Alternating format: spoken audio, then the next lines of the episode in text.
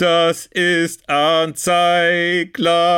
Der Philipp vom Kicker. Also, das war die Champions League-Hymne, komponiert von Tony Britton, dem englischen Komponisten, auf die Melodie von, ich habe es mal genannt, von Zodek the Priest aus den Coronation Anthems. So, jetzt habe ich es wieder drauf, unnützes Wissen. Ja, und es ist, ist, es ist ein klassisches Stück von Händel. Und ich frage mich, wie man da als, äh, als äh, irgendein Brite äh, tatsächlich es hinbekommt, dafür Tantiemen abzugreifen, indem man so tut, als wäre es eine Eigenkomposition. Ist es nicht. Ja, aber wir haben aber ein großartiges Interview mit Tony Britton geführt und Tony Britton ist sehr, sehr stolz darauf. Er wurde ja ganz kurzfristig, weil man sich ja sehr, sehr kurzfristig auch überlegt hatte, dass es die Champions League, die Champignons Liga geben soll. Es musste unbedingt eine Hymne her und niemand ahnte, dass das dann auch die große Hymne sein wird, die später Cristiano Ronaldo empathisch singen würde vor dem Spiel. Also die Karriere hat ihn wohl selber überrascht, aber er kassiert immer noch Tantiemen.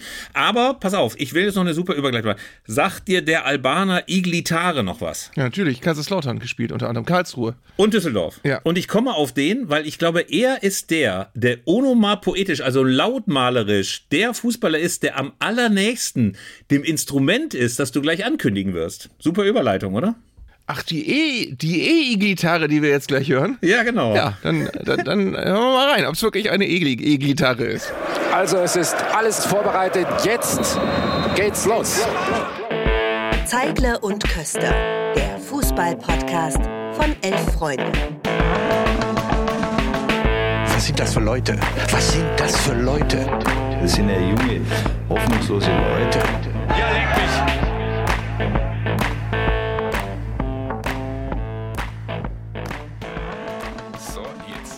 Das war das, äh, Philipp, das Schlechteste, was wir je vor einem Vorspann geredet haben. Wir lassen das aber jetzt so, wie es ist. Da wird nichts mehr geschnitten, da wird nichts nochmal gemacht. ähm, äh, äh, Anfang, äh, aber jetzt mal gerne wirklich die, die mitfühlende Tour. Wie geht es dir? Ich habe wirklich äh, gestern gemerkt, wann immer ich äh, nebenbei mitbekommen Arminia Bielefeld spielt, nehme ich Anteil deinetwegen. Ja, und es ist grauenhaft. Wir haben 3 zu 1 beim SC Verl, beim Sportclub Verl verloren. Und Fabian Klos, der Kapitän, hat hinterher noch gesagt, bei allem Respekt für den Gegner, es ist nicht der Anspruch dieser Mannschaft, an einem Dienstagabend 3 zu 1 gegen Verl zu verlieren.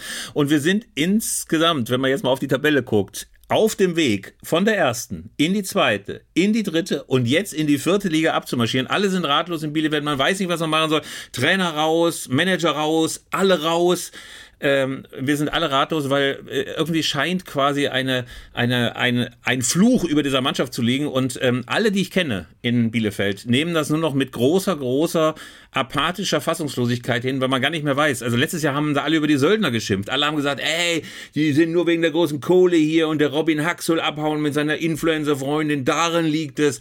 Pustekuchen. Jetzt liegt es nicht mehr an der Mannschaft, es liegt nicht am Trainer, keiner weiß es. Ja, äh, aber nichtsdestotrotz ist es ein Phänomen, ähm, das unter anderem, glaube ich, auch in Fever Pitch von Nick Hornby vorkommt, in dem er auch irgendwann erzählt, ich weiß ganz genau, wann immer die Leute irgendwann Arsenal hören, denken die an mich. Also es gibt viele Bekannte, die, die automatisch an meinen Namen denken, wenn sie irgendein Ergebnis von Arsenal hören. Ich weiß, dass das bei Werder auch so ist, dass es ganz viele Leute gibt, äh, die äh, sofort an mich denken, sobald bei Werder irgendwas passiert. Ähm, und das ist eigentlich, auch wenn es bei Arminia Bielefeld jetzt gerade ein tristeres Kapitel ist, eigentlich eine der ganz großen Kräfte des Fußballs, dass du wirklich diese Nähe, dieses Band herstellst, was du sonst nirgendwo hast. Ja, und äh, es ist ja nicht nur Mitgefühl, es ist auch Freude. Zum Beispiel, als Werder 2004 Meister wurde, habe ich mich doch uneingeschränkt für dich gefreut, weil das natürlich auch eine komplett andere Liga war als das, was Arminia damals äh, veranstaltet hat. Aber auch andere. Die Spielvereinigung Bayreuth steigt auf und ich denke an Jürgen Rank und seine Kollegen vom Altstadtkult. Oder ich denke, wenn ich beispielsweise Nein, es gibt auch Mannschaften, denen ich nichts Gutes wünsche. Also den BVB zum Beispiel. Bis auf die Fünfjahreswertung. Aber ansonsten äh, gibt es eine ganze Menge Mannschaften, wo man immer so ein, zwei, drei, vier Leute hat, denen man dann sofort schreibt und sagt, na, wie fühlst du dich? Findest du super? Findest du scheiße? Ähm, das ist wirklich äh, ein großes, großes Netzwerk der Empathie, was da entstanden ist. Mhm. Und wir haben das Thema schon mal irgendwann gehabt. Mir fällt es natürlich dann wirklich schwer, wenn du solche Sachen hast wie bei, bei uns in Bremen Nordderby gegen HSV. Ich habe so viele Freunde, die HSV-Fans sind.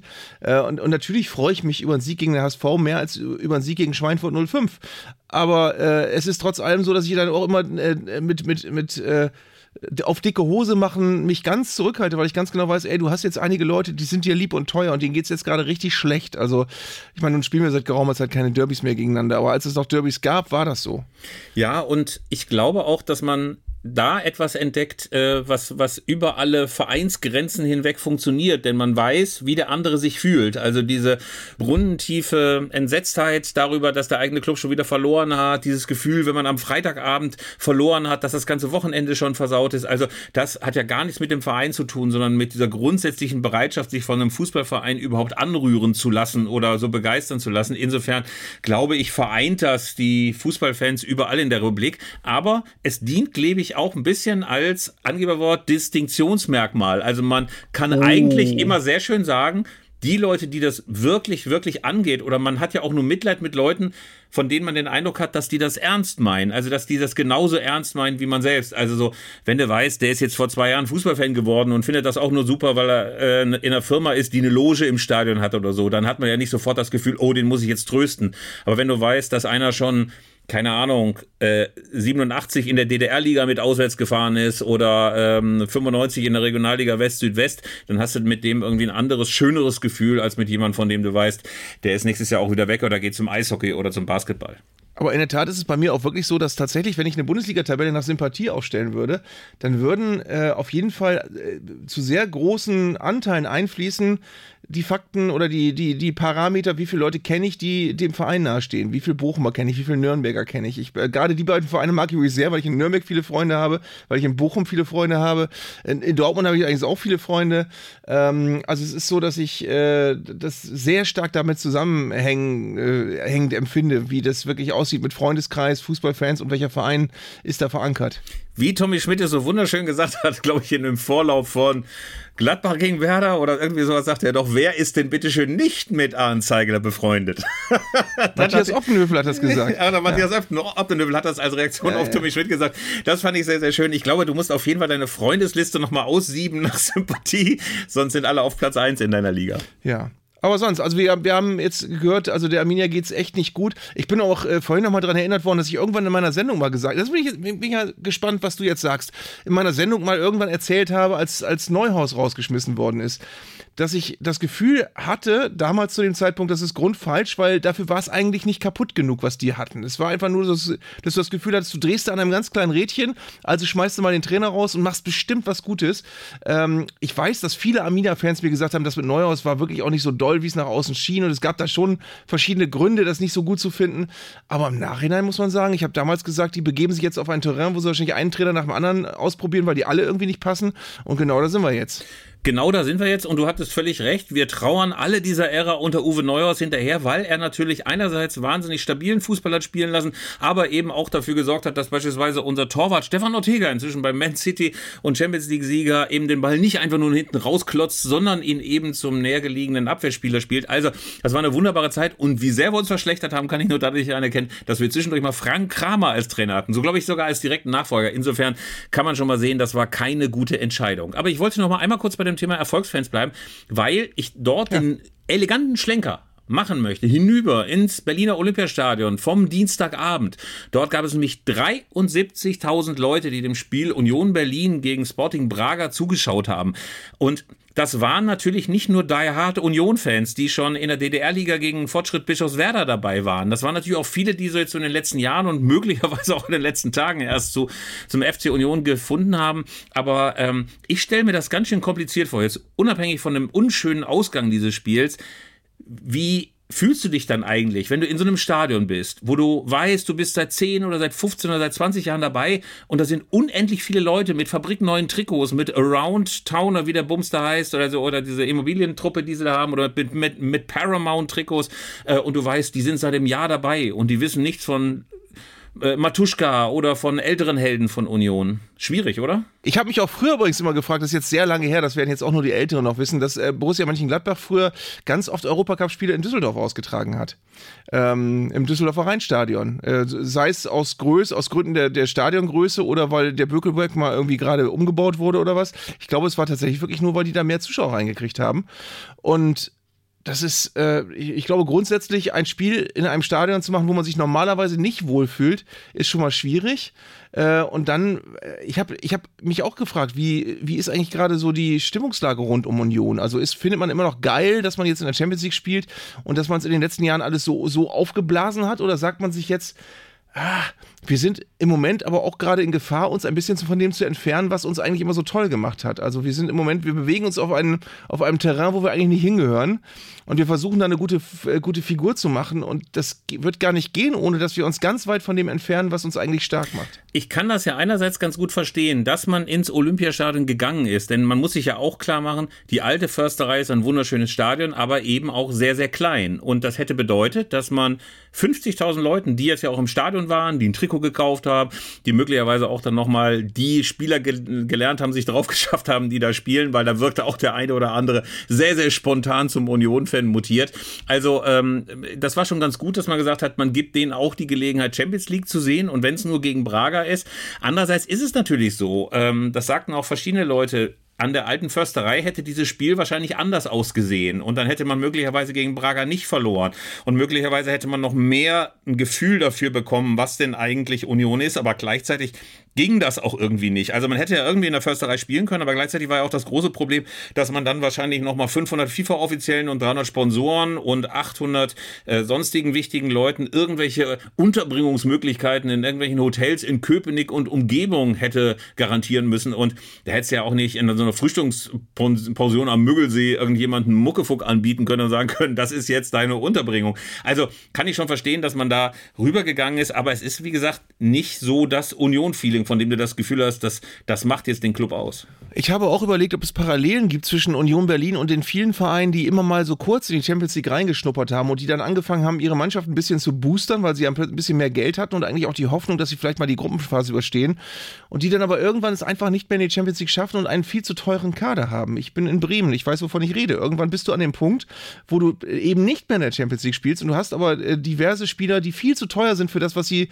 im Durchschnittsgeschäft der Bundesliga leisten und dann hast du ein riesengroßes Problem. Ich halte nun Oliver Runert für so äh, schlau, dass äh, das sich, mit Sicherheit im, bei Union äh, berücksichtigt worden ist, dass man da nicht äh, ganz viele Leute mit Verträgen ausstattet, die man ohne Champions League nicht mehr bezahlen kann. Aber das ist immer ein großes Problem. Und das haben viele Vereine, die kurz denken, geil, wir sind im Konzert der Großen dabei und verkennen, dass es sein kann, dass es nur ein Jahr ist. Und dann, ich meine, wenn du überlegst, es ist noch nicht lange her, dass Schalke in der Champions League gespielt hat. Es ist noch nicht lange her, dass Hertha in der Champions League gespielt hat, dass, äh, dass äh, Gladbach in der Champions League gespielt hat. Und das sind alles Vereine, die haben es eigentlich nicht hinbekommen, da nachhaltig viel draus zu machen.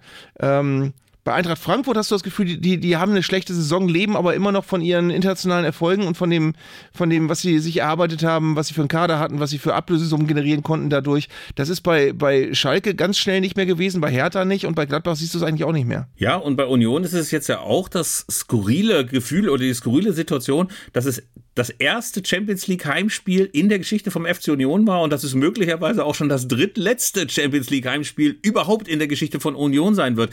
Denn klar ist eben auch, das war so eine besondere Situation, eine so eine besondere Saison, in der es Union geschafft hat. Eigentlich gehören sie da gar nicht hin. Und insofern finde ich es eine total komplexe Situation, einerseits zu sagen, ey, wir wollen weiter wachsen, wir wollen noch weiter nach oben und wir wollen nicht immer nur gegen den Abstieg spielen. Und gleichzeitig weißt du, dein natürliches Habitat als FC Union Berlin ist eigentlich, eigentlich untere Mittelklasse der Bundesliga, vielleicht sogar mal wieder auch irgendwann absteigen in die zweite Liga. Also sehr, sehr komplex diese Situation, zumal es jetzt auch die vierte Pleite in der Bundesliga plus zwei Pleiten bei Real Madrid und gegen Braga gab. Und wenn man jetzt nächstes Wochenende in Dortmund und möglicherweise auch dann zu Hause gegen Stuttgart, die ja auch keine äh, Laufkundschaft sind, derzeit verliert, dann könnte es möglicherweise ein bisschen harzig werden rund um Urs Fischer. Den werden sie nicht rausschmeißen angesichts der historischen Verdienste, aber so richtig beneidenswert ist das auch gerade nicht, was da passiert, finde ich. Aber wo soll sich denn, wo soll sich denn Union mittelfristig einsortieren? Wir haben ja äh, in der Bundesliga das, äh, wie ich finde, eigentlich ziemlich einzigartige Beispiel des SC Freiburg, wo du weißt, da wird sowas nicht passieren. Also auch wenn die mal in der Champions League gelandet wären, dann würden die nicht immer mehr nach noch größerem streben, sondern die würden immer das Bewusstsein haben, wir sind der SC Freiburg, wir bleiben das auch. Und wenn wir nächste Saison nur Conference League spielen, ist das auch fein, dann haben wir da auch Spaß. Und wenn wir nicht Europä europäisch spielen, sind wir immer noch der SC Freiburg. Und äh, ich glaube, diese, dieses ständige Streben nach, jetzt muss der Verein aber noch weiter aufgepustet werden und so, das, das hast du bei Union wahrscheinlich auch nicht, das würde nicht zu den Verantwortlichen passen, aber das ist genau das, was vielen Vereinen das Genick gebrochen hat, dieses, eigentlich müssen wir jetzt viel mehr erreichen und eigentlich wollen wir jetzt, das ist glaube ich wirklich dieses Schalke- und Hertha-Syndrom, dass du dachtest, äh, wir müssen, also ich, wenn ich jetzt höre, dass Schalke jetzt schon wieder verkündet, dass sie mittelfristig wieder unter die Top 6 in Deutschland wollen, Das ist Schalke. Das ist das, was man, was man so aus Schalke kennt. Ja. Ähm, und das ist, das ist das äh, Big City Club mit anderen Worten eigentlich nur. Und das, äh, das ist, das tut keinem Verein gut. Ja, das tut keinem Verein gut. Das sieht man am FC Schalke, der sich irgendwie total darauf eingerichtet hatte, immer irgendwie zwischen 1 und 50 einzusortieren und immer mal wieder Champions League zu spielen und dass immer mal wieder Geld hinterherkommt. Und jetzt sieht man, dass auch auf dem FC Schalke momentan so eine Art Fluch liegt. Man, kann es gar nicht anders sagen, der auch beispielsweise dem HSV äh, dann irgendwie zum Verhängnis geworden ist, wo man auch das Gefühl hat, ey, die machen gar nicht so unendlich viel falsch. Die haben eigentlich sogar einen ordentlichen Kader, die haben eigentlich einen ordentlichen Trainer und trotzdem funktioniert es nicht und trotzdem haut es nicht hin. Und das Gefühl hat man beim FC Schalke auch. Die steigen ab aus der ersten Liga. Jetzt ein wilder Themensprung natürlich zum FC Schalke äh, und schaffen es noch nicht mal in der zweiten Liga irgendwie Fuß zu fassen. Ich habe das am letzten Wochenende gedacht, ey, wie kann man sich so präsentieren? Man hat schon den Trainer rausgeworfen, ey, dann müssen doch alle stramm stehen und gucken, dass sie feiern fighten und kämpfen und äh, kratzen und beißen und dann äh, spielen sie so derartig teilnahmslos und lethargisch und dann denkst du, wer soll denn jetzt als neuer Trainer kommen und dann wird auch noch Sandro Schwarz gehandelt und alle denken, ey, das hat ja bei Hertha schon super funktioniert, dass er die Mannschaft nochmal richtig aufgerüttelt hat. Das ist doch alles gruselig, gruselig. Ich würde mir auch als Schalke-Anhänger irgendwie so verarscht vorkommen, weil ich denke, man war doch auf so einem guten Weg und man fragt sich, wo ist man denn falsch abgebogen? Auch wieder bei Frank Kramer? Hm. Schrecklich. Ich frage mich übrigens wirklich, ohne das jetzt wirklich gehässig oder böse zu meinen, was genau in der Vita von, äh, von Sandro Schwarz dazu, ihn dazu führt oder dazu bringt, immer wieder im Gespräch zu sein bei äh, Vereinen, die, die dringend äh, wieder auf, auf bessere Zeiten angewiesen sind. Ähm, ich weiß nicht, ich glaube nicht, dass er ein schlechter Trainer ist, aber ich weiß eben nicht, mir fehlen irgendwie die Anhaltspunkte, was ihn so, was ihn so sexy macht für große Vereine. Ich glaube, er hat einen treuherzigen Blick. Lange, lange Denkpause jetzt bei dir. Lange Denkpause. Ja, also ich, also ich frage mich das auch gerade. Also es gibt ja so manche Trainer, von denen man nicht so richtig weiß, wann sie mal irgendwas gerissen haben und trotzdem wirken sie irgendwie jung, einigermaßen modern, einigermaßen so, dass man das Gefühl hat, da kriegt man so die, die, die Trainingslehre zumindest aus den Nullerjahren vermittelt und nicht so wie aus den 80ern. Also nicht so, also quasi, sie wirken gegenüber Funkel oder Ribbeck noch als Modernisierer, ansonsten aber nicht. Äh, also Markus Sorg ist ja zum Beispiel auch so so einer, von dem ich ganz vergessen hatte, dass er der Vorgänger von Christian Streich beim SC Freiburg war und dort auch nicht so richtig glücklich gearbeitet ja. hat. Äh, oder André Breitenreiter ja auch, obwohl er ja äh, immerhin mal jetzt äh, Schweizer Meister geworden ist. Aber so, das sind so Trainer, von denen du gar nicht so viel erwartest. Oder Markus Gistol ist auch so einer, wo ich immer so denke, wenn du den holst, das kann eigentlich nur schief gehen. Also gar nichts Böses gegen die Kollegen, aber irgendwie so, denen hängt ja nicht das Etikett um den Hals, dass du denkst, jetzt kommt der Erfolg. Gar nicht. Ich habe ich hab ja übrigens in meiner letzten Sendung auch darauf hingewiesen, dass Schalke ähm, seit 2002, seit Hüb Stevens keinen Trainer mehr hatte, dass er einen Vertrag erfüllt hat. Und seit 2002 hatten sie, glaube ich, 32 Trainer in 21 Jahren. Alter Falter. Ähm, ja. Und, ich, äh, dann, und, dann, und dann stellt sich, dann stellt sich André Hechelmann hin und sagt, ja, also es ist ganz klar, dass wir nach, nach Kontinuität streben, dafür arbeiten wir ganz hart. Wo ich dann denke, wie kannst du in 20 Jahren 32 Trainer entlassen und gleichzeitig der Meinung sein, du strebst in irgendeiner Form nach Kontinuität? Also, äh, wie, wie stellt man sich das vor? Wir haben hoppla, wir haben wieder aus Versehen einen Trainer entlassen.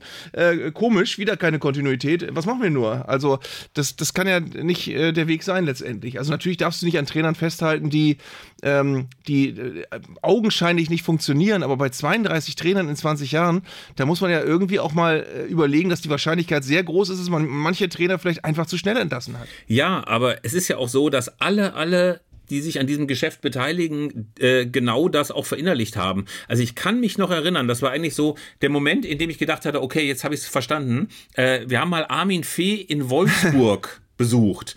Und da fragte ich ihn, ob er jetzt nicht auch mal langsam gucken müsste, ein bisschen längerfristig zu denken und möglicherweise auch mal den einen oder anderen aus der Jugend einzubauen und mal zu gucken, dass man mal so einen längeren Plan entwickelt, dass beispielsweise auch alle Mannschaften des VfL immer nach dem gleichen System spielen. Also alles, wo so quasi so Kaderplaner und Manager irgendwie eine Erektion kriegen. Ey, und Armin Fee schaute mich in einer Weise mitleidig an, als ich ihm das vorschlug. Er meinte, ich bin gar nicht so lange hier, als dass es sich lohnen würde, dass ich jetzt die Arbeit für meinen Nachfolger mache. Und er hatte natürlich auch völlig recht. Kurz Zeit später wurde dann Dieter Hönes verpflichtet und natürlich flog Armin Fee innerhalb von zwei Wochen raus. Und ich dachte, ey, wie naiv bist du denn, Philipp? Wie naiv bist du, dass du denkst, dass irgendein Trainer gerade so an längerfristige Konzepte denken? Die rechnen in so eineinhalb Jahreszyklus. Du hast äh, ein Jahr hast du ganz gut Erfolg und im zweiten gehorcht dir schon die halbe Mannschaft nicht mehr, du verlierst die Kabine und Schluss ist. So, ne? Philipp, ich liebe übrigens jede deiner Geschichten, die anfängt mit, wir haben den mal besucht oder wir haben den mal interviewt oder wir sind da mal hingefahren. Das sind immer, das sind immer äh, Bänke, solche Geschichten. es sind immer unglaubliche Geschichten und ich möchte jetzt mal sagen, ich reichere auch die eine oder andere Geschichte möglicherweise ein bisschen melodramatisch an, aber in diesem Falle war es tatsächlich so, Armin Fee guckte mich mitleidig an. So, so spektakulär ist die Geschichte auch nicht, wa? Ja. Ja, ja. Ach Mensch. So, pass Ja. auf, pass auf. Was- Aber Champions League. Ja. Ähm, äh, der FC Bayern. Ich muss sagen, erklär mir das mal ganz kurz. Julian Nagelsmann wurde gefeuert, weil der FC Bayern zu einfallslos spielt, weil er taktisch nicht stabil wirkt, weil man irgendwie das Gefühl hatte, ja, da hakt es irgendwie so ein bisschen zwischen den Führungsspielern und ihm. Und jetzt hast du Thomas Tuchel und die Mannschaft spielt noch beschissener und wirkt auch taktisch überhaupt nicht stabil. Ich dachte immer, Tuchel, das ist so ein, so ein taktischer Handaufleger, so einer, äh, der nun mal so schnippt und äh, alle wissen sofort, was sie zu tun haben und hat die neuesten taktischen Kniffe noch und äh, ist noch ein bisschen schlauer als Pep und, und Conte zusammen. Aber irgendwie hat man das Gefühl, wenn es noch nicht mal reicht, so eine Truppe wie Kopenhagen, die jetzt also den gepflegten Spitzenfußball auch nicht erfunden hat und am Dienstag hauptsächlich auch noch Beton angerührt hat. Also, ähm, das verstehe ich nicht. Ich verstehe nicht, was Tuchel da macht, obwohl ich ihn ja für einen geilen Typen halte. Ja, wir sind ja einer der ganz wenigen Fußball-Podcasts, wo nicht zwei Leute miteinander reden, die sich für die Mega-Taktikfüchse halten. Ich glaube, die Illusion, die haben wir von vornherein allen Menschen genommen. Ja. Das, ist, das, ist, das ist nicht unsere Kernkompetenz. Aber ich frage mich auch, ähm, vielleicht kann das aber irgendjemand erklären an Mails an unsere bekannte äh, E-Mail-Adresse. Spielen die nicht wirklich ganz genauso wie vorher? Also sieht man, sieht man irgendwelche signifikanten Fortschritte, wo man sagt, ja, da sieht man aber die, die Tuchel-Handschrift, wo vorher bei Nagelsmann alles Grütze war. Das sehe ich nicht. Also vielleicht ist es irgendwo verborgen, aber ich kann das nicht feststellen. Ich kann es auch nicht verstehen, aber möglicherweise, wir geben das wirklich mal an die Hörer weiter. Schreibt uns an podcast.elfreunde.de, wenn ihr irgendetwas erkannt habt, was besser läuft unter Tuchel und möglicherweise auch das eine oder andere, was schlechter läuft. Ich jedenfalls habe einfach nur gedacht, es ist ein sinnloses Angerenne. Es hat kein Esprit, es hat keine besondere Idee. Man denkt nicht, oh, das ist jetzt die Handschrift von Thomas Tuchel. Und das ist ja der Aufreger dieser Woche gewesen. Jérôme Boateng soll zurückkommen, trainierte schon mit den Amateuren und es gab wunderschöne Szenen, unter anderem ein psychisches Meltdown-Interview mit dem neuen Sportdirektor Freund, von dem man irgendwie bisher gedacht hat, weil er hauptsächlich geschwiegen hat, dass das irgendwie so einer ist, der ein bisschen Durchblick hat. Und dann gab der ein Interview, wo man dachte, ey, der hat ja null Durchblick, so ein klassischer Dünnbrettbohrer mit kompletten Fokus auf den Sport und null Ahnung davon, was dahinterher passiert. Der hat die These vertreten, ich fasse das mal ganz kurz zusammen, Jerome Boateng, was der privat juristisch an Hacken hat, nämlich, dass er in einem Urlaub seine Freundin drangsaliert und geschlagen und bedroht haben soll, ey, das ist alles Privatangelegenheit, obwohl der schon zweimal verurteilt worden ist und das Urteil gerade nur wegen Revision noch ruht. Äh, und äh, für den FC Bayern, Zitat, sei das kein großes Thema. Also wie hat dich das zurückgelassen? Hast du gedacht, äh, ja, das muss der Jerome mal klären oder wie, wie denkst du darüber? Mich hat es als Moraltheologen zurückgelassen, weil ich, äh, ich finde, es ist ganz, ganz schwierig. Ich, ich stehe da wirklich, ich stehe da wirklich zwischen zwei, zwischen zwei Extremen. Ich finde, äh, es ist genauso äh, Hanebüchen wie du, was du gerade zitiert hast. Ich finde auf der anderen Seite aber nach wie vor, wir wissen ja nicht genau, was passiert ist. Wir wissen es wirklich nicht genau. Wir haben die, die starke Annahme, auch wir haben Gründe zur Annahme, dass äh, es offenbar einen sehr toxischen Umgang von Jerome Boateng mit äh, bis, bisherigen Lebenspartnerinnen gab. Da gibt es diverse Mosaiksteinchen, die das vermuten lassen.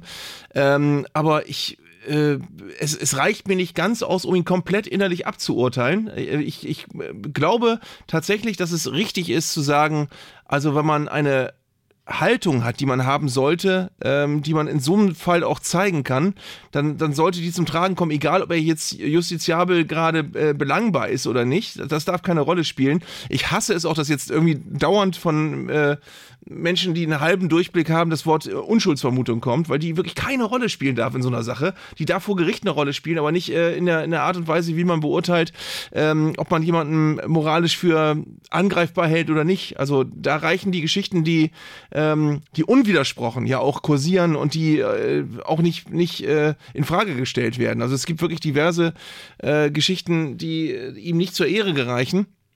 Gleichzeitig sage ich mir, ähm, also ich glaube, kein Mensch ist moralisch so integer, dass er als Instanz solche Leute komplett öffentlich aburteilen darf. Ähm, also wie gesagt, ich stehe dazwischen. Ich sage nicht, man darf den nicht verpflichten. Ich sage aber, ich würde ihn auf gar keinen Fall verpflichten.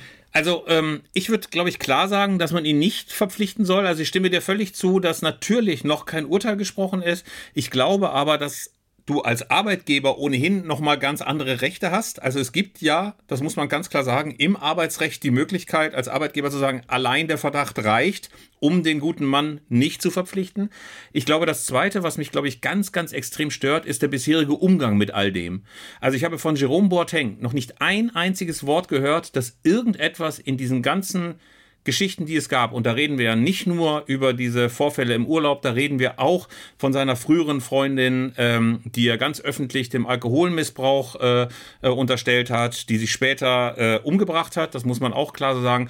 Wobei das natürlich eine komplizierte Causa ist, äh, unwidersprochen. Klar ist aber auch, ich finde, dass der Umgang mit all dem, was da passiert ist, von Jerome Boateng gruselig ist. Kein einziges Wort des Bedauerns, kein einziges Wort der, äh, ähm, der Wiedergutmachung. Ähm, und angesichts der Tatsache, dass da schon relativ viel auch gut belegt passiert ist, finde ich das zumindest charakterlich ziemlich eindeutig, dass das, dass das nicht geht. Und dann finde ich, muss ein Club der selber natürlich auch wie eine Monstranz seine Werte hochhält, der auf dem Twitter-Account alle fünf, sechs Tage irgendeinen Gedenktag abfeiert, der irgendwie selber ja auch noch auf Jahreshauptversammlungen große Töne spuckt, irgendwann ja auch mal sagen, bis diese Vorwürfe ge geklärt sind, lassen wir das einfach sein. Also das wäre ja auch mal eine Möglichkeit. Mhm. Und dann finde ich diese Position zu sagen, dieser Satz noch, dann diese Position zu sagen, ey, das interessiert uns alles nicht. Wir interessieren uns nur für die sportlichen Dinge und alles andere ist total privat. Finde ich möglicherweise für einen Club, der selber auch noch sagt, ey, wir sind so integer. Ja, das, das geht. Ne, das finde ich halt ein bisschen albern.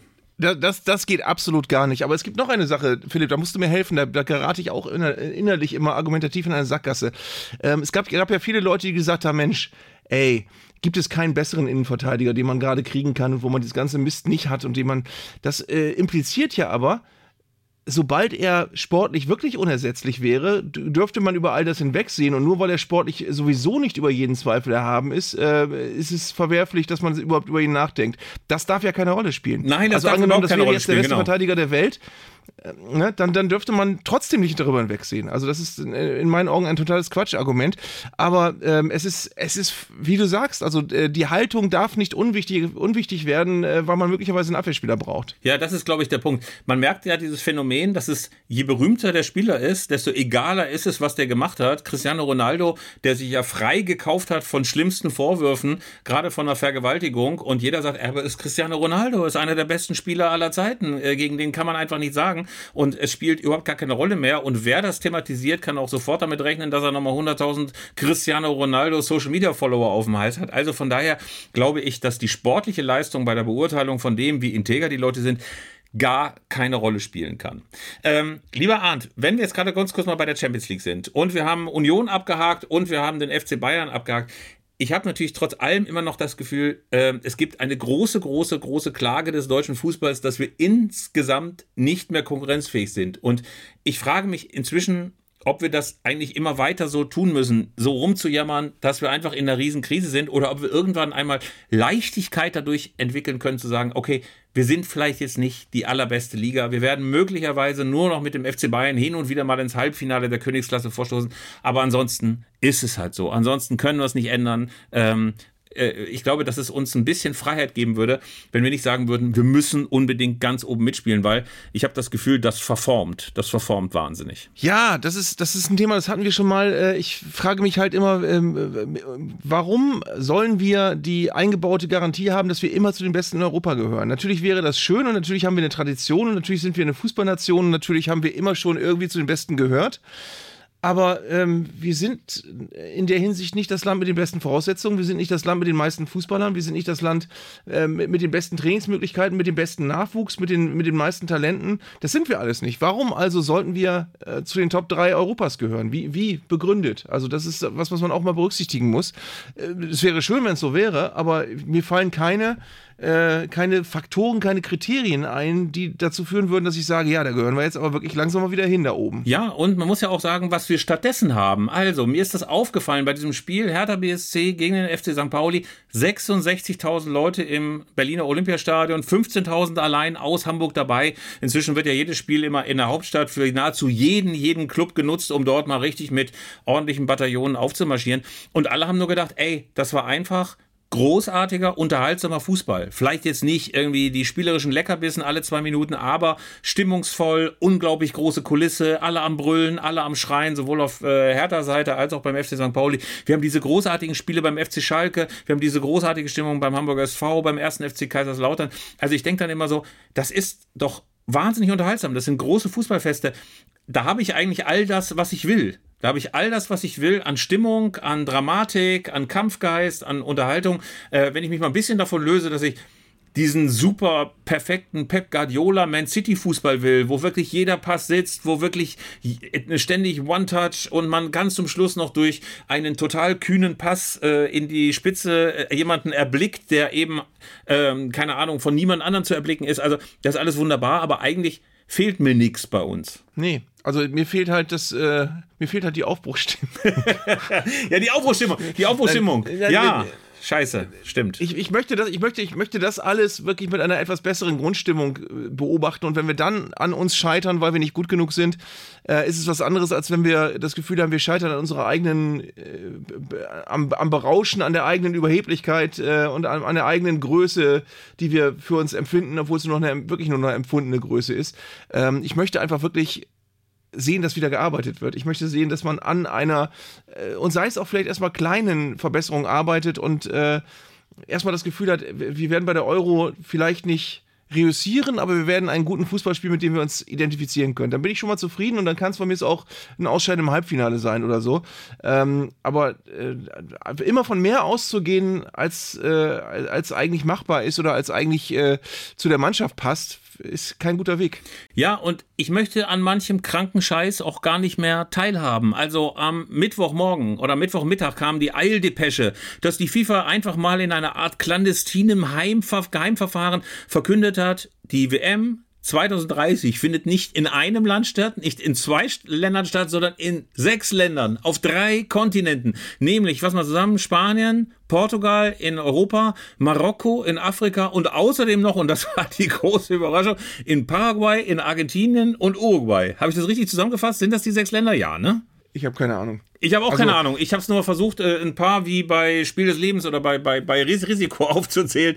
Aber klar ist, äh, in sechs Ländern äh, mit der hanebüchenden Begründung, sie müssten auch noch nach Südamerika gehen, weil tete, 2030 jährt sich die erste WM in Uruguay zum hundertsten Mal und deswegen muss quasi als Hommage an diese Gründungsstätte der Weltmeisterschaft auch noch in Uruguay gespielt wird, was überhaupt nicht begründet, dass man auch in äh, Argentinien und in Paraguay auch noch Partien austrägt. Also ich habe nur gedacht, das ist doch total krank. Ich habe gedacht, das ist total krank und es spottet dieser Idee, dass man ein großes Turnier in eine Fußballkultur hineingibt, was ich ja zum Beispiel bei Spanien und Portugal noch verstanden hätte, spottet äh, dem, ähm, also es ist, es ist albern. Unfassbar. Wir nehmen diese Folge unseres Podcasts am Mittwochabend auf. Es ist 22.12 Uhr zurzeit. Äh, die Champions League spielt noch. Und ich glaube, die Entscheidung äh, für dieses WM-Modell, so nenne ich es jetzt mal, ist, glaube ich, vor fünf Stunden etwa rumgegangen. Also irgendwo so um 17 Uhr rum, kurz danach. Und ich weiß, also mir hat es ein Freund als Screenshot aufs Handy geschickt und ich habe das angeguckt und ich, äh, ich spürte nichts. Es war einfach nur ein großes Ach. Es war so, äh, es, äh, natürlich innerlich, je mehr man darüber nachdenkt, wo, was ich zu vermeiden versuche, ist man natürlich auch wütend, weil es ein weiteres großes Fuck you ist ins Gesicht jedes Fußballfans ähm, nach Katar und nach allem, was wir jetzt erleben mussten, wo einfach gezeigt wird, Leute, uns interessiert es nicht, was für eine WM wir, ihr wollt. Wir, wir machen das mal so, wie, wie wir es für richtig halten. Es gibt doch niemanden, der jetzt dieses Modell hört, was du, ich krieg die Länder alle gar nicht zusammen, was du da gerade äh, beschrieben hast und denkt, geil, boah, so eine WM habe ich mir schon immer gewünscht, ist das geil, gute Idee gewesen, schön, dass sie es mal machen, das ist mutig, das sagt keiner. Und was du sagst mit dem Fußballkulturellen, ähm, es ist früher so, bei jeder WM habe ich mich auf das Land gefreut, wo sie stattfindet, bei jeder WM. Und ich war neugierig, wie denn der Fußball, ähm, äh, in, äh, du hast mitbekommen in Zeiten vor dem Internet, wie die, die WM in Spanien äh, abgelaufen ist, die WM in Italien, das war alles Land und Leute, das war Fußballkultur, das war äh, die Art und Weise, wie in dem Land der Fußball zelebriert und gefeiert wird. Davon hast du ganz viel mitbekommen. Mittlerweile ist ist es äh, einfach so, dass die FIFA immer mehr durchblicken lässt. Es ist einfach alles egal. Es ist uns e und es ist uns egal, ob es euch egal ist. Es ist äh, einfach egal, was wir machen und es ist es spielt keine Rolle mehr, ob es äh, irgendwer mag oder nicht. Wir ziehen das durch, Leute. Wir ziehen das einfach durch und es ist uns egal, was ihr denkt. Ja, und ich glaube, man kann das Ganze, diesen ganzen Irrsinn an der einfachen Frage klar machen, wie soll eigentlich bitte das Maskottchen aussehen? Das hatte ja immer irgendwelche landestypischen Ingredienzien. Wird das dann jetzt so ein so ein argentinisches Rind mit einem Orangenkopf aus Spanien oder wie hat man sich jetzt vorzustellen und noch einen, irgendwie einen Mexiko-Hut auf? Also wie soll das laufen? Ich merke einfach, dass mich alles, alles an der Idee abstößt. Wie du sagst, man denkt überhaupt nicht, was ist denn das für eine geile Idee? Man denkt einfach nur, da hat sich Infantino, da hat sich der Weltverband einfach nochmal eine Sache ausgedacht. Erstens, um nochmal mehr Geld abzuschöpfen. Und das ist ja die zweite Geschichte auf einer Metaebene dahinter, wenn sowohl die südamerikanischen Bewerber, die sich für 2030 beworben haben, ähm, als auch Spanien und Marokko und Portugal abgefrühstückt sind. 2030 ist der Weg frei. 2034 für den großen Wunschkandidaten von Infantino, nämlich Saudi-Arabien, die sich ja auch beworben haben, die sich bewerben werden für 2034. Und dann muss man sagen, dann haben wir wieder einmal gruselige, gruselige Nummern vor uns. Erstens 2030 diese WM und, wie einer auf Twitter anmerkte, 2034 der zerstückelte Spielplan in Saudi-Arabien. Also von daher ähm, unschön und für mich auch eine Frage, wohin soll das alles steuern? Und äh, auch die Frage, macht uns das noch Spaß? Hm. Ähm, wir müssen uns an der Stelle auch mal zitieren, dass es eine äh, Hörermail gab, wo uns jemand für unsere wirklich äh, breit zur Schau, breitbeinig möchte ich fast sagen, zur Schau getragene ähm, Boomer-Attitüde, äh, ich glaube kritisiert, ich glaube es war als Kritik gemeint, äh, ja, ja, kritisiert eindeutig. hat. Ähm, und, und in der Tat, wir haben nun mal das, das, das Alter, wir können das äh, nicht wegkriegen, da können wir uns noch so botoxen innerlich.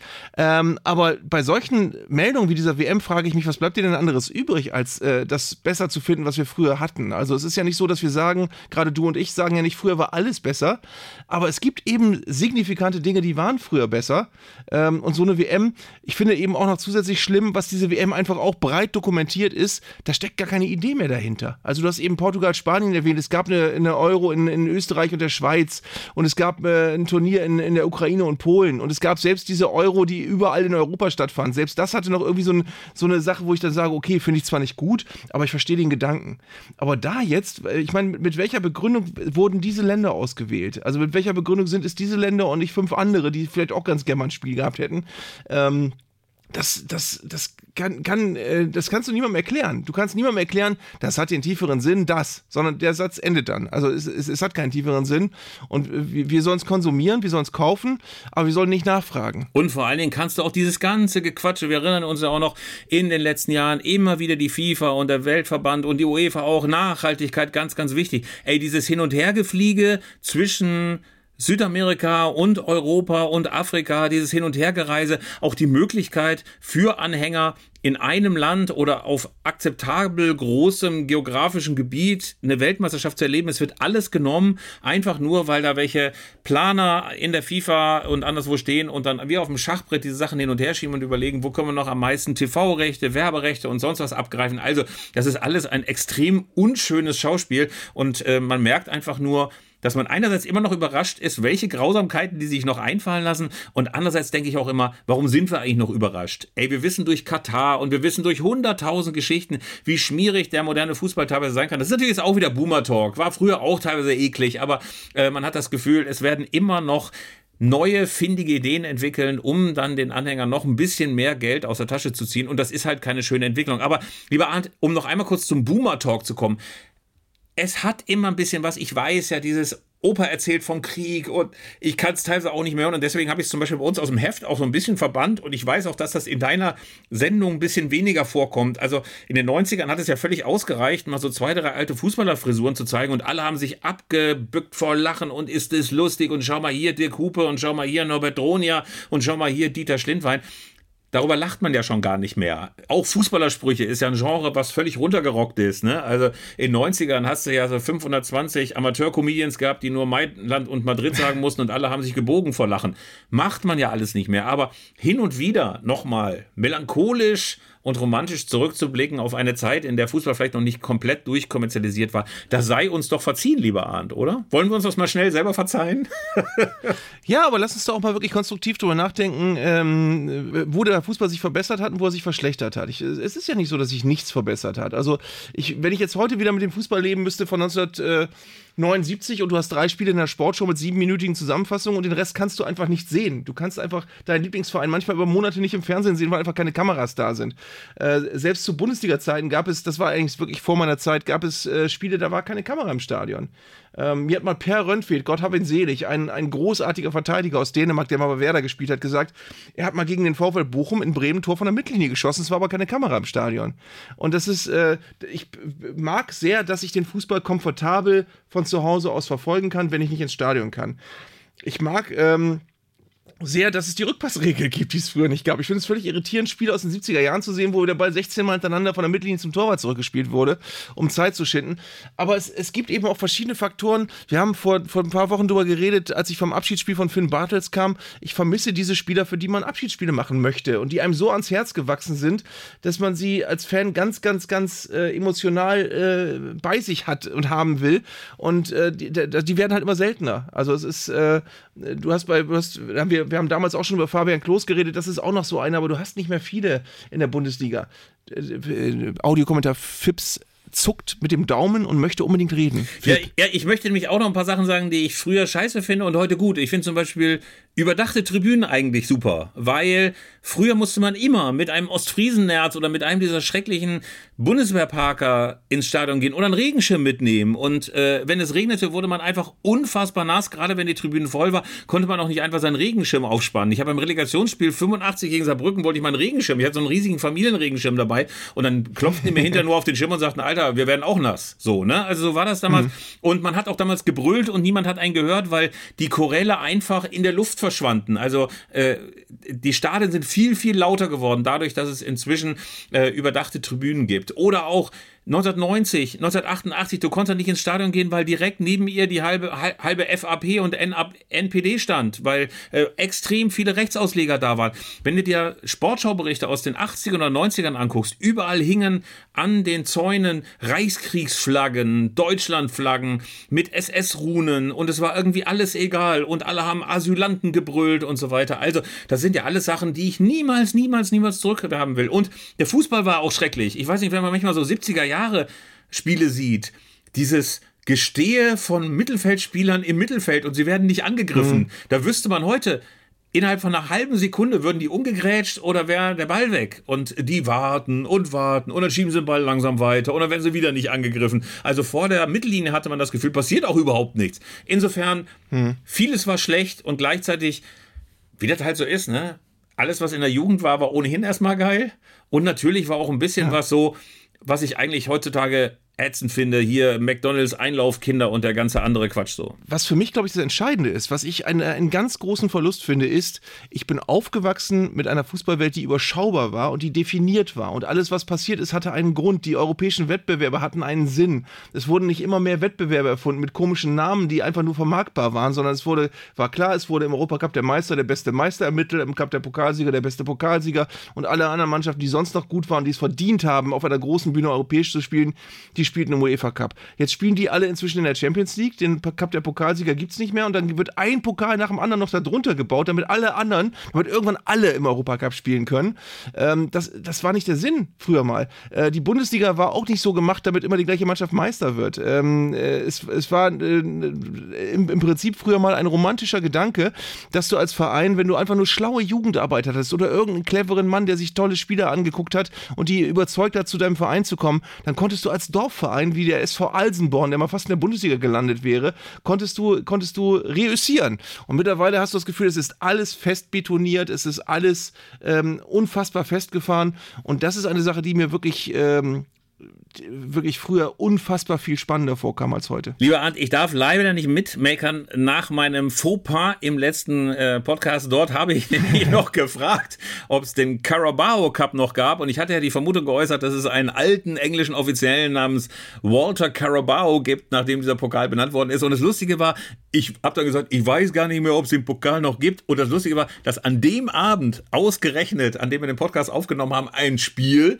im Carabao Cup, also im Ligapokal, im ähm, League-Pokal da irgendwie ähm, abgehalten wurde. Also ganz, ganz peinlich. Und die Frage ist natürlich auch, um mal so ein ganz kleines bisschen Wasser in deinen Wein zu gießen, lieber Moraltheologe Arndt.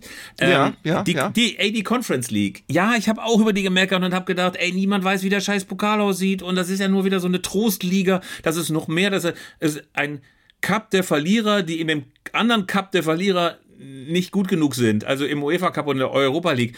Äh, andererseits, als ich so West Ham gesehen habe, wie die diese Trophäe gefeiert haben, wieder im East End, alle Leute auf der ja, Straße waren ja, und es ja. war so, ey, das war das ist so ein Kaugummi-Pokal, weißt du, wo du denkst, ey, warum feiert ihr den? Und trotzdem hat es mich angerührt, ein bisschen. Äh, natürlich, natürlich kannst du schöne Momente kreieren, aber die empfinde ich halt als synthetisch, weil der Pokal äh, an sich keinen, keinen Sinn ergibt. Also, ne, das ist der Punkt, den ich meine. Ja, du hast völlig recht. Also, ähm, eigentlich ein Scheißpokal, aber natürlich, wenn du irgendwas gewinnst. Also ich glaube irgendwie, keine Ahnung. Ja, ich hätte da auch äh, Bock drauf. Also ja. Äh, wir beide, ne? wenn du mit Amina Bielefeld irgendwann mal gegen Nord Shopping spielen könntest in der Conference League, da würdest du hingehen. Ja. Und ich würde auch gegen, gegen Arndt, Partisan Tirana hingehen. Arndt, als Arminia 100 Jahre alt wurde, 100 Jahre alt wurde, das war, ja gut, 1905, 2005, Riesenfeier, ey, schrecklicher Gedenkband rausgekommen, eine fürchterliche Feier, glaube ich, noch mit Werner Hansch als Moderator. Es war alles nicht so richtig geil, aber die damaligen Präsidenten standen da mit leuchtenden Augen und wurden gefragt, was sie sich für Arminia wünschen. Und dann hieß es immer, einmal international spielen, ne? einmal mit Arminia irgendwo hinzufahren. Ich denke immer, was für, ey, wenn so Grottenvereine wie der FC Augsburg mal international spielen, und warum wir denn nicht? Warum wir denn nicht? Warum dürfen wir nicht auch mal? Ey, wir spielen stattdessen in Ferl und verlieren da. So eine Scheiße. Mhm. ich reg mich auf. Also, ich will ja eigentlich nur sagen, ähm, schöne Momente hast du, du hast ja auch das wunderschöne Modewort kreieren benutzt. Es ist schön, wenn solche Momente kreiert werden, aber insgesamt ist dieses ganze Pokalgewese, gerade auf europäischer Ebene, gerade wenn du jetzt noch in zwei, drei Jahren auch noch eine saudi-arabische Mannschaft als Wildcard dabei hast, ist tatsächlich ein extrem synthetisches Getue. Da tut man sich doch lieber, lieber zweite Liga an und denkt sich, naja, ist auch ganz schön. Lieber Arndt, äh, wir haben jetzt so viel über Arminia Bielefeld geredet. Ich muss dich mal ganz kurz fragen. Ihr verliert 4 zu 2 in Darmstadt. Ist das sowas, wo man ja kurzzeitig denkt, alle raus? Oder denkt man dann, man muss sachlich bleiben und die Mannschaft ist eigentlich gut und äh, wird schon? Oh. Also es ist es ist für mich natürlich schwierig, äh, weil ja, ich, ich einerseits äh, dicht dran bin und andererseits aber auch nicht äh, kein Teil vom Ganzen. Also ich bin kein Verantwortlicher, der sich jetzt äußert.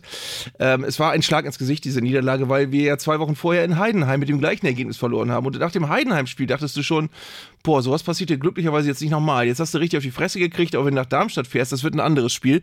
Und es war dann im Prinzip genau das gleiche Spiel. Und ich habe natürlich als jemand, der mit diesem Verein leidet und feiert und äh, verbunden ist, ganz viel überlegt, was da schiefgelaufen ist.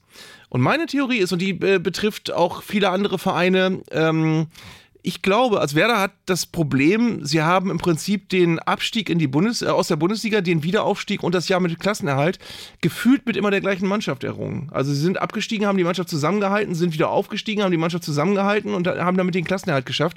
Und jetzt hast du zum ersten Mal eine Situation, wo du mit Niklas Füllkrug einen, einen Mosaikstein verloren hast, der wichtig war und du hast äh, jetzt ganz viel Fluktuation. Du hast Spieler geholt, die ich glaube gut sind. Du hast in meinen Augen vom, von den Einzelspielern her einen besseren Kader als zuletzt. Du hast Navi Keita dazu bekommen, der immer noch ein, äh, Science Fiction ist für uns Bremer hier, dass der in unserem Trikot spielt. Aber ähm, du hast eben eine Mannschaft, die im Moment gerade relativ zusammengewürfelt ist. Und ich glaube, da musst du sehr darauf achten, dass das nur ein vorübergehender Zustand ist. Ich glaube, dass das das ist, was zum Beispiel Hertha kaputt gemacht hat. Dass du irgendwann das Gefühl hattest vor drei, vier Jahren, die haben einen Kader, das sind nur teure Spieler. Das sind diese ganzen Piontex und so weiter, diese ganzen Gwendousis. Und du hast aber das Gefühl, jedem ist egal, ob er gerade in Berlin spielt oder für Kaiserslautern oder für Newcastle. Also das sind alles Spieler, die sind zusammengeholt worden und die waren keine Mannschaft mehr. Und du musst, glaube ich, aufpassen, dass du, wenn du äh, nach Jahren der, der Konstanz, wo du organisch als Mannschaft zusammenwächst, wenn du dann das auseinanderreißt und ganz viel Neues versuchst und einbaust, dann musst du darauf achten, dass das Ganze wieder eine Mannschaft wird. Und ich glaube, in dem Findungsprozess ist Werder gerade. Ähm, und ich bin guten Mutes, dass die Mannschaft auf jeden Fall gut genug ist, um in der Liga im Mittelfeld zu stehen. Aber ähm, das muss irgendwann passieren. Das ist natürlich dann schwierig, wenn du nach dem Deadline Day erstmal anfängst, wieder bei Null mit, mit, mit neuen Spielern, die du erst in den Tagen vorher holen konntest, weil die wirtschaftliche Situation so war. Aber ähm, das muss passieren. Also ich glaube, das ist ein ganz wichtiger Mosaikstein, dass du ähm, eben den, den, den Zusammenhalt, das Menschliche, das, äh, das, das, äh, die, die Chemie im Kader, dass du die nie aus den Augen verlieren darfst, ähm, weil sonst geht es dir wie härter. Und auch bei Schalke ist das ein Problem gewesen, dass du irgendwie immer den Kader komplett durcheinander geraspelt hast. Das war ja in der, in der Zweitligasaison bei Schalke so, die haben ja ähm, anders als Werder ihren Kader nicht zusammengehalten, sondern haben irgendwie alles neu gemacht. Und das hat auch ganz lange geholpert. Das braucht einfach seine Zeit. Und ähm, das, das ist äh, genau äh, aus dem Grund strebst du eigentlich nach Kontinuität, weil du im Fußball darauf angewiesen bist, dass Dinge wachsen. Und ich muss auch sagen, dass ich inzwischen vor jedem Trainer, jedem Sportdirektor große, große Achtung habe, der es schafft, eine Mannschaft so zusammenzustellen, dass sie nicht nur, was so spielerisches Vermögen, taktische Fertigkeiten angeht, sondern dass diese Mannschaft auch zusammenpasst und dass sie eine gute Struktur hat und dass sie Leute drin hat, denen es nicht egal ist, wo es rum es in dem Club geht. Es gab nämlich, als Thomas Reis jetzt gefeuert wurde beim FC Schalke, hinterher so Berichte darüber, darüber, wie die Mannschaft so bei verschiedenen Sachen reagiert hat. Und man merkte oft, dass äh, in diesen Berichten jedenfalls, wenn man mal davon ausgeht, dass die stimmen, dass die Mannschaft auf ganz viele Sachen extrem teilnahmslos reagiert hat. Also dass es viele Versuche von Thomas Reis gab, mal so wieder äh, Schwung hineinzubringen, die Mannschaft mitzunehmen, sie auch an taktischen Beratungen in irgendeiner Weise teilzuhaben. Und die reagierten wohl alle mit Achselzucken und sagten, ach ja, kann wohl sein, aber jetzt ist auch nicht das Hauptthema. Und dann wurden sie wohl auch gefragt, was man machen sollte. Und dann sagten sie nur, vielleicht ein bisschen defensiver anlaufen, aber ansonsten reden die dann auch nicht. Und dann denke ich immer so, wie kriegst du es hin, dass eine Mannschaft sich identifiziert mit dem Club? Wie kriegst du es hin, dass eine Mannschaft sich so findet, dass alle das Gleiche wollen. Also das hat ja nicht nur was damit zu tun, äh, wie gut du rechts schießen kannst oder wie gut du deinen äh, Deckungsschatten füllen kannst oder wie gut du als Schienenspieler bist, sondern es hat irgendwie etwas von Identifikation, von, von, von, von persönlichem Ethos, wie du mit den Leuten sprichst, wie du sie mitnimmst. Also ich finde es inzwischen hochkomplex und ich habe Hochachtung vor jedem, der das hinkriegt. Fluktuation darf einfach kein Selbstzweck sein. Fluktuation darf nur äh, in einem notwendigen Rahmen immer wieder stattfinden, aber nicht, weil man das Gefühl hat, es ist gerade geil, möglichst viel zu verändern und vielleicht haben wir ja Glück und durch Zufall verbessert sich alles. Das ist bei vielen Vereinen, glaube ich, eine unausgesprochene Triebfeder, äh, Dinge zu ändern, Trainer zu entlassen, die halbe Mannschaft wegzuschicken. Das darfst du im Notfall machen, aber das darf nicht äh, einfach aus, aus Jux und Dollerei passieren. Bei manchen Vereinen hast du das Gefühl, es passiert aus einer Laune heraus, dass der Trainer entlassen wird, dass der Sportdirektor gehen muss, dass äh, die, äh, drei Spieler äh, suspendiert werden und fünf neue geholt und äh, das, das äh, funktioniert nicht und das muss immer, und da zitiere ich jetzt wieder Andrea Hechelmann, dieses Streben und Arbeiten an Kontinuität, das darf eben nicht nur eine leere Hülse sein, sondern das musst du wirklich leben. Und äh, es gibt Beispiele für Vereine, die äh, es geschafft haben, irgendwann aus dieser Mühle rauszukommen und die dadurch äh, was aufgebaut haben. Und andere Vereine, die eben äh, aus dieser Mühle nie rauskommen, das sind eben die Vereine, die wie der HSV in der zweiten Liga dann plötzlich knietief feststecken und wo, das, wo du das Gefühl hast, in dieser Saison hatte ich das Gefühl, die haben jetzt mal eine Mannschaft zusammen, die wirklich aufsteigen kann. Und jetzt hast du das Gefühl, sie demontieren es wieder gerade alles. Also es ist äh, alles ganz, ganz bitter. Und apropos ganz, ganz bitter, Philipp, jetzt muss ich mal was, was Interessantes machen. Ähm, ein bisschen Randgeschehen. Ich habe gerade einen Zettel gesucht, auf dem ich mir irgendwas Schlaues notiert hatte, was ich heute unterbringen will. Und das Schlimme ist, ich finde diesen Zettel nicht, aber ich mag, ich muss dir mal beschreiben, was ich hier alles finde stattdessen. Ich habe vor mir eine Postkarte von Wormatia Worms aus den 70er Jahren. Gänsehaut. Ich habe rechts, rechts von mir drei Autogrammkarten, und zwar Dr. Jürgen Emich, Wilfried Luchtenberg und Ernst Huberti. Ich, äh, ich kann nicht erklären, warum die hier liegen. Ich habe ein Foto des ehemaligen Reporters Walter Jasper von Radio Bremen. Ich habe ein Foto von der Saisoneröffnung 1979, was ich selbst gemacht habe im Weserstadion.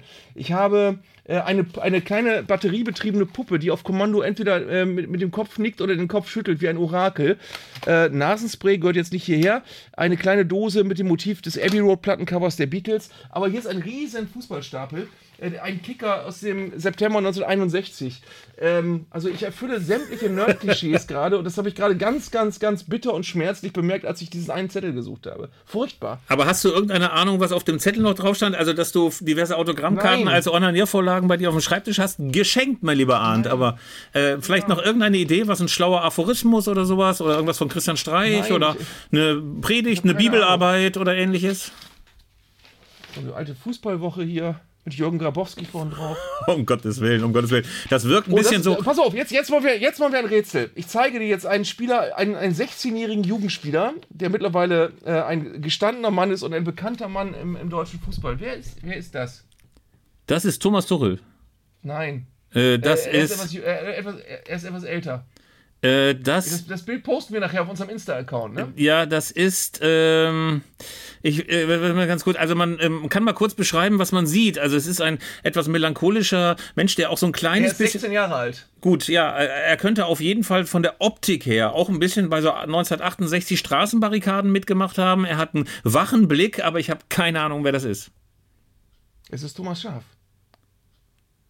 Hey, Thomas Schaf. Thomas Schaf, äh, der, der, der Trainer von Werder Bremen später wurde? Ja, die Mannschaft der ersten B-Jugend. Mittelfeldspieler Thomas Schaf. Am 30.04. wird er 16 Jahre alt. Also ist er sogar noch 15.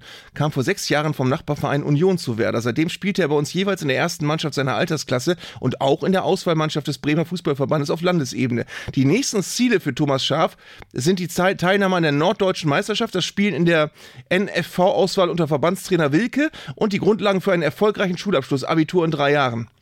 Ich find's So, großartig. so war das damals noch. Ja, und ich finde vor allen Dingen, dass man damals noch ein bisschen was über die Spieler erfahren hat. Ich fand ja auch früher zum Beispiel super, wenn es noch diese Panini-Bilder gab oder so Porträts, dass immer auch das Lieblingsessen zum Beispiel noch vermeldet wurde. Ich glaube, aus der 82er oder 86er Mannschaft die Hälfte irgendwie Gulasch oder Schnitzel als Lieblingsessen, ähm, dazu Fanta oder Cola als Lieblingsgetränk, weil natürlich niemand ein gutes Bier genannt hat. Ach, das war schon schön, als man noch ein bisschen so einen Einblick gekriegt hat. Oder auch die Ausbildungsberufe. Wie war das bei Lothar Matthäus Ja. noch? Ähm, äh, Innenarchitekt oder so. Raumausstatter. Raumausstatter. Raumausstatter. Ach, da gab's doch, haben wir, Ja. glaube ich, schon mal erwähnt, dieses wunderbare Bild äh, in der einen Doku, wo er den Stuhl zeigte, den er als Gesellenstück gemacht hat. Da habe ich Lothar Matthäus mit leuchtenden Mhm. Augen gesehen, wie nie sonst. Selbst nicht, wenn er von seinen besten Toren geredet hat. Ja, und es war immer der, auch, der- auch der Lieblingssänger, war auch mal ein wichtiges Thema. Und es war früher immer Udo Jürgens. Also alle Leute, die heute RB sagen, haben früher immer Udo Jürgens gesagt. Also ihre Väter, sagen wir ihre Väter wahrscheinlich. Ja, und es gab einen Nationalspieler, der mal Wenke Mürre gesagt hat, aber ich weiß nicht mehr genau, wer es war. Ähm, auf jeden Fall glaube ich auch, dass Karl-Heinz und Bernd Förster, die ja nun beide ausgewiesene Treter waren, auch sehr, sehr sanfte Musik gehört haben. Nicole war auch immer unter den ersten dreien, spätestens seit ein bisschen Frieden. Aber das ist schon wieder Boomer-Talk, mein Lieber. Wir müssen noch mal ganz kurz runtergehen. Nicht in die erste, nicht in die zweite, nicht in die dritte, in die vierte Liga. Fragen sich natürlich viele, was machen unsere Lieblingsvereine? Die Stuttgarter Kickers reüssieren weiter und sind immerhin auf dem Oh ja. zweiten Platz in der Südwestliga. Im Bayern-Segment hat es einen Wachwechsel gegeben. Da ist nicht mehr die äh, Mannschaft mit dem unaussprechlichen bzw. vergesslichen Namen, sondern Kickers Würzburg vorne äh, und der SV Meppen. Und da kommen wir zu einer großen Frechheit der Bundesliga. Der SV Meppen ist, glaube ich, auf Platz 8, hat gerade wieder 4 zu 1 verloren. Ey, und es kann nicht sein, dass am 4. Oktober immer noch nicht der neunte Spieltag der Bundesliga am 27., 28.10. terminiert ist. Das kann nicht sein, dass ich jetzt Ja, aber es ist jetzt, es steht jetzt unmittelbar bevor. Ich ja, jetzt leck es soll jetzt am glaub Arsch. ich, Das nächste mir, Woche mir ist das egal jetzt. Ich finde es eine Frechheit. Ich finde es eine Frechheit. Erstens lassen sie Zehntausende Anhänger hängen, die natürlich auch ihre Reiseplanung langsam machen wollen. Und vor allem uns. Ich stehe hier, habe eine Standleitung zur Deutschen Bahn, will sagen hier, Samba-Wagen, äh, zehn Kisten Bier, drei Gurte Jägermeister, ich muss im Hotel Pöcker anrufen und dort Schlachteplatten bestellen. Ich muss eine Das Pöker, ranholen. ja, das hat dich echt, das hat dich echt aufgewühlt, das, ach, das Hotel Pöker. Ja, ne? ich das stehe ja bei denen auch in der Pflicht. Die haben drei Beerdigungsgesellschaften ausgeladen, damit wir da einfallen können. Und jetzt äh, ne, wissen wir noch nicht, sagt die Bundesliga. So kann das nicht sein. Das, da, da zeigt die DFL ihr antiquiertes Gesicht. Also ich erwarte, dass bis zum Freitag erstens die Terminierung da ist, dass Arndt Zeigler am Samstag meinetwegen vom Mikro sitzt, aber am Freitag mit uns zu einer kleinen Herbstfrische aufbrechen kann zum SV Meppen. Ich gebe die Route noch bekannt. Ich steige in Berlin zu. Man erkennt mich an dem großen Regenschirm, den ich über mich halte, oder vielleicht auch ein Arminia-Fähnchen. oder ne, ich werde eine SV Meppen-Kappe tragen, wie man sie in den 80er Oder du bist ja Jahren der im Rüdiger Lamm auf den, auf den Schultern trägt. Ich bin der, der Rüdiger Lamm, also man erkennt Rüdiger Lamm daran, dass er mich auf den Schultern trägt. Aber es kann, das muss der Appell an die Bundesliga sein, es kann nicht sein, dass das noch länger ist. Da muss jetzt, wie ist der nochmal, war das nicht der Kollege Barresel, der damals auch den Spieltagsplan ge- gemacht hat? Walter Barres, Spiel, Spielausschussvorsitzender, ja. Ja, sag Der ich doch. Vorgänger von Hermann Selbherr, der mich auch mal fertig Ja, gemacht hat. Walter Baresel würde sich im Grab umdrehen, wenn er wüsste, was seine Nachfolger da fabrizieren. Ich glaube, das liegt an diesem scheiß Supercup, ne? Und an dem danach äh, folgenden Spielen von Bayern und äh, Leipzig. Irgendwie so ein Scheiß. Ist mir auch egal, ich will es einfach losfahren. Und mit mir Walter hunderte, Baresel. Hunderte Anhänger, hunderte Anhänger des SV Meppen, die Anhänger des SV Meppen werden können. Das ist wie bei Union Berlin, weißt du? Union Berlin spielt Champions League und da latschen dann einfach 50.000 hin, die keine Ahnung haben, was Union Berlin einfach ist. Die wissen nur Champions League und genauso ist es beim SV Meppen. Die fahren einfach mit und werden Anhänger des SV Meppen. Also, wäre schön, wenn die Bundesliga da mal nachzieht.